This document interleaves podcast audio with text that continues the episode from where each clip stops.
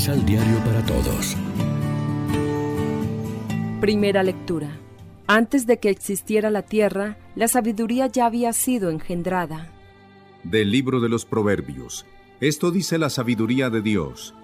El Señor me poseía desde el principio, antes que sus obras más antiguas.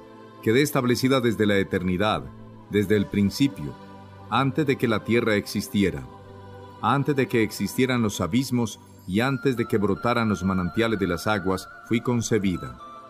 Antes de que las montañas y las colinas quedaran asentadas, nací yo, cuando aún no había hecho el Señor la tierra ni los campos, ni el primer polvo del universo. Cuando Él afianzaba los cielos, ahí estaba yo, cuando ceñía con el horizonte la faz del abismo, cuando colgaba las nubes en lo alto, cuando hacía brotar las fuentes del océano, cuando fijó al mar sus límites y mandó a las aguas que no lo traspasaran. Yo estaba junto a él como arquitecto de sus obras, yo era su encanto cotidiano, todo el tiempo me recreaba en su presencia, jugando con el orbe de la tierra, y mis delicias eran estar con los hijos de los hombres. Palabra de Dios. Te alabamos, Señor. Salmo responsorial del Salmo 8. Qué admirable, Señor, es tu poder. Cuando contemplo el cielo, obra de tus manos, la luna y las estrellas que has creado, me pregunto, ¿qué es el hombre para que de él te acuerdes? ¿Ese pobre ser humano para que de él te preocupes? Qué admirable, Señor, es tu poder. Sin embargo, lo hiciste un poquito inferior a los ángeles, lo coronaste de gloria y dignidad, le diste el mando sobre las obras de tus manos, y todo lo sometiste bajo sus pies. Qué admirable, Señor, es tu poder. Pusiste a su servicio los rebaños y las manadas, todos los animales salvajes, las aves del cielo y los peces del mar, que recorren los caminos de las aguas. Qué admirable, Señor, es tu poder. Segunda lectura. Vayamos a Dios por Cristo mediante el amor que nos ha infundido el Espíritu Santo. De la carta del apóstol San Pablo a los romanos. Hermanos, ya que hemos sido justificados por la fe, mantengámonos en paz con Dios por mediación de nuestro Señor Jesucristo. Por Él hemos obtenido, con la fe, la entrada al mundo de la gracia en el cual nos encontramos. Por Él podemos gloriarnos de tener la esperanza de participar en la gloria de Dios.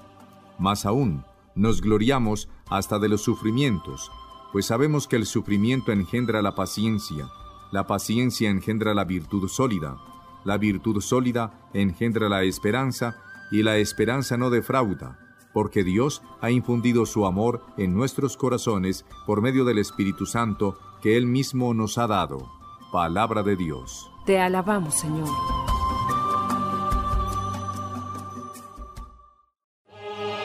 Proclamación del Santo Evangelio de nuestro Señor Jesucristo, según San Juan.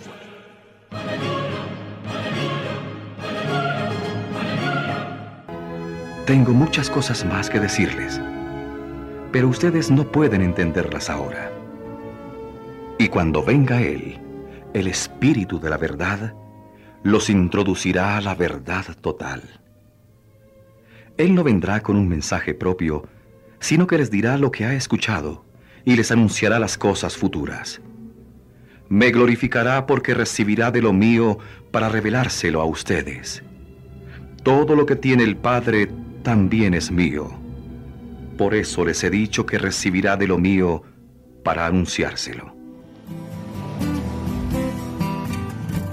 Lección Divina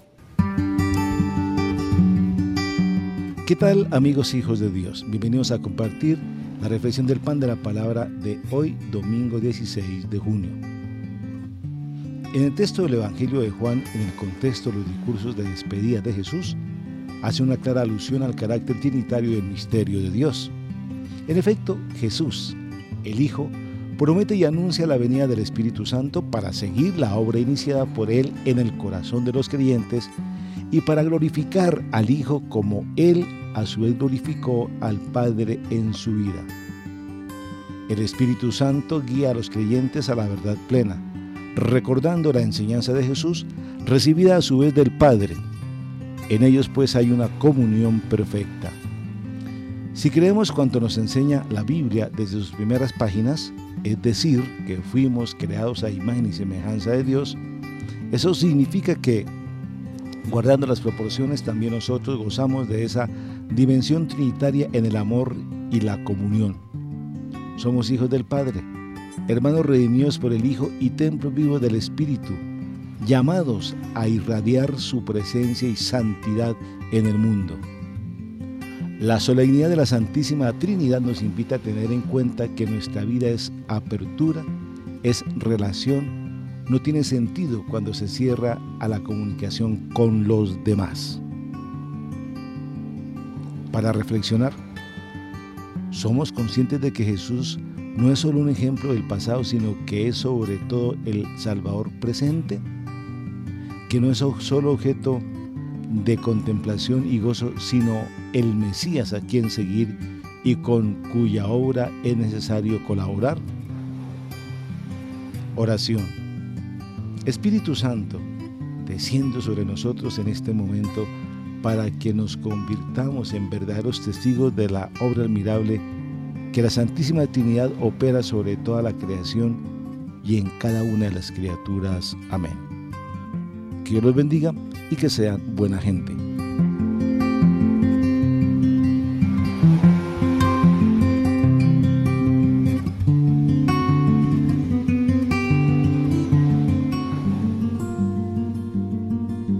Complementa los ocho pasos de la Alexio Divina adquiriendo el emisal Pan de la Palabra en Librería San Pablo o distribuidores. Más información www.sanpablo.co Pan de la Palabra. Vive la reflexión.